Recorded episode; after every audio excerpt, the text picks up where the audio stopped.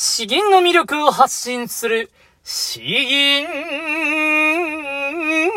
チャンネル。おはようございます。こんばんは。詩吟チャンネルのヘイヘイです。このチャンネルは詩吟歴の長い長い私ヘイヘイによる詩吟というとてもマイナーな日本の伝統芸能の魅力をわかりやすくお伝えしていくチャンネルです。いつも通り、え一つ漢詩や俳句和歌などをご紹介して吟じていくということで、どんな詩の内容なのか、どういう風な楽しみ方があるのか、どう吟じていけばいいか、あそういったことをですね、えー、自分の主観も交えながら話していきたいと思います。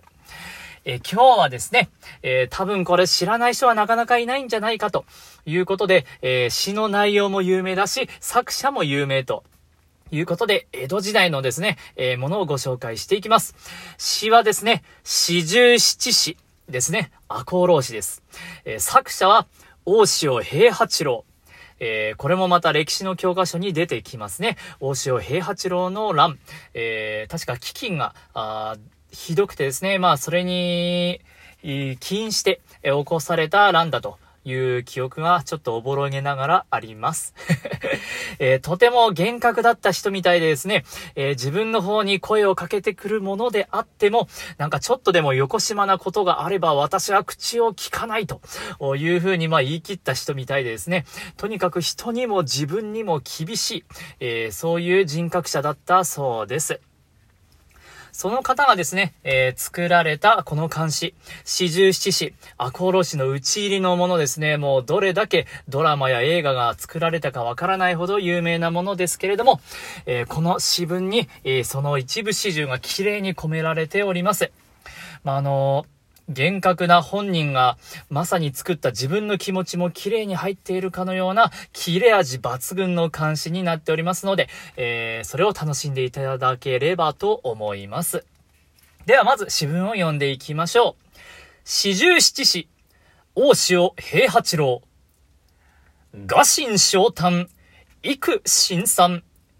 一夜健康、雪に栄じて寒し。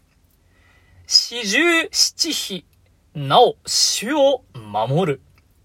臨前、霊殺す、関心の関。えー、ガシン昇誕、幾新参。え、ガシン昇誕、四字熟語ですね。えー、薪に上に、薪の上に寝て、えー、苦い熊の炭を舐めて、苦しい思いをしながら努力を重ねるという意味ですね。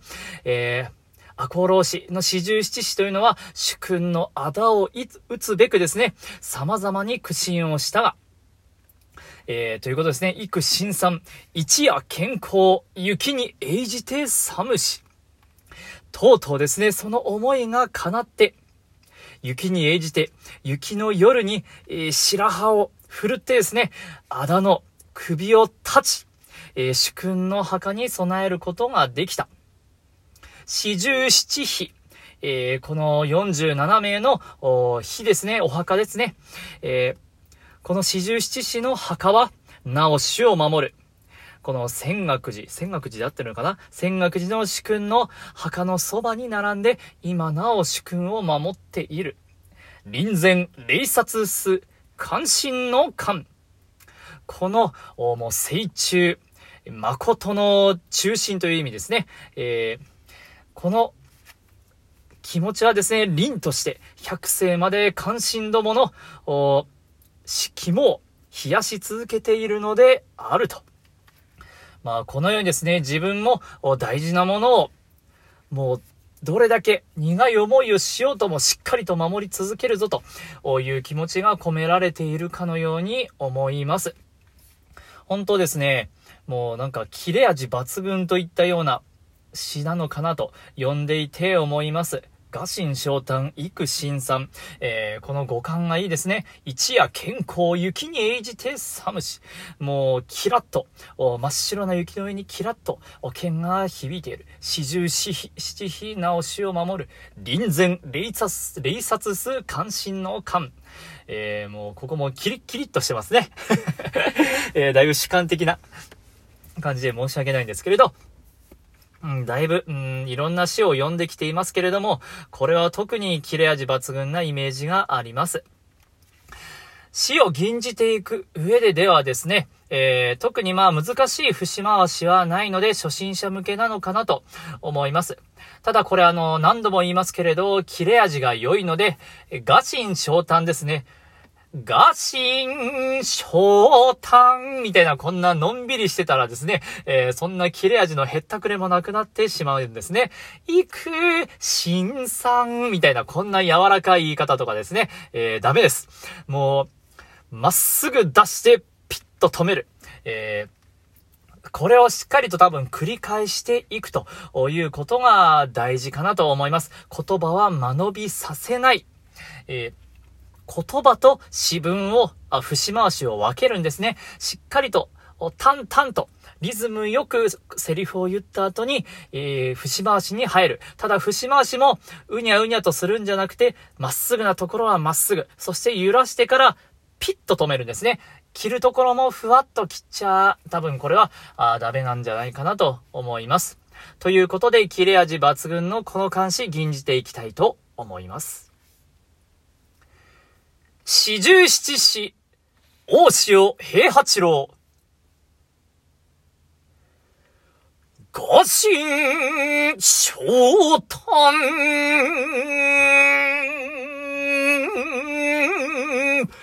行く、新さ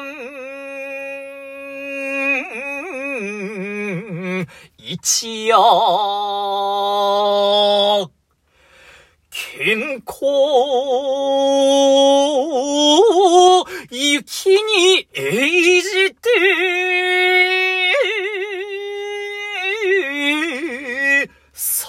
寒しい、四十七日、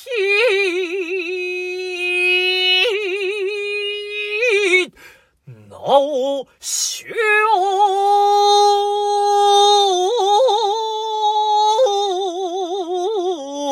を守る。臨前。霊殺す。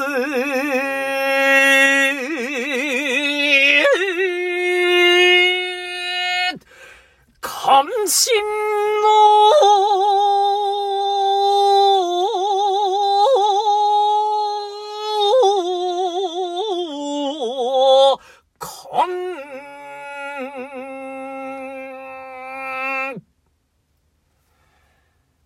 なんか時代劇みたいな感じがしますね。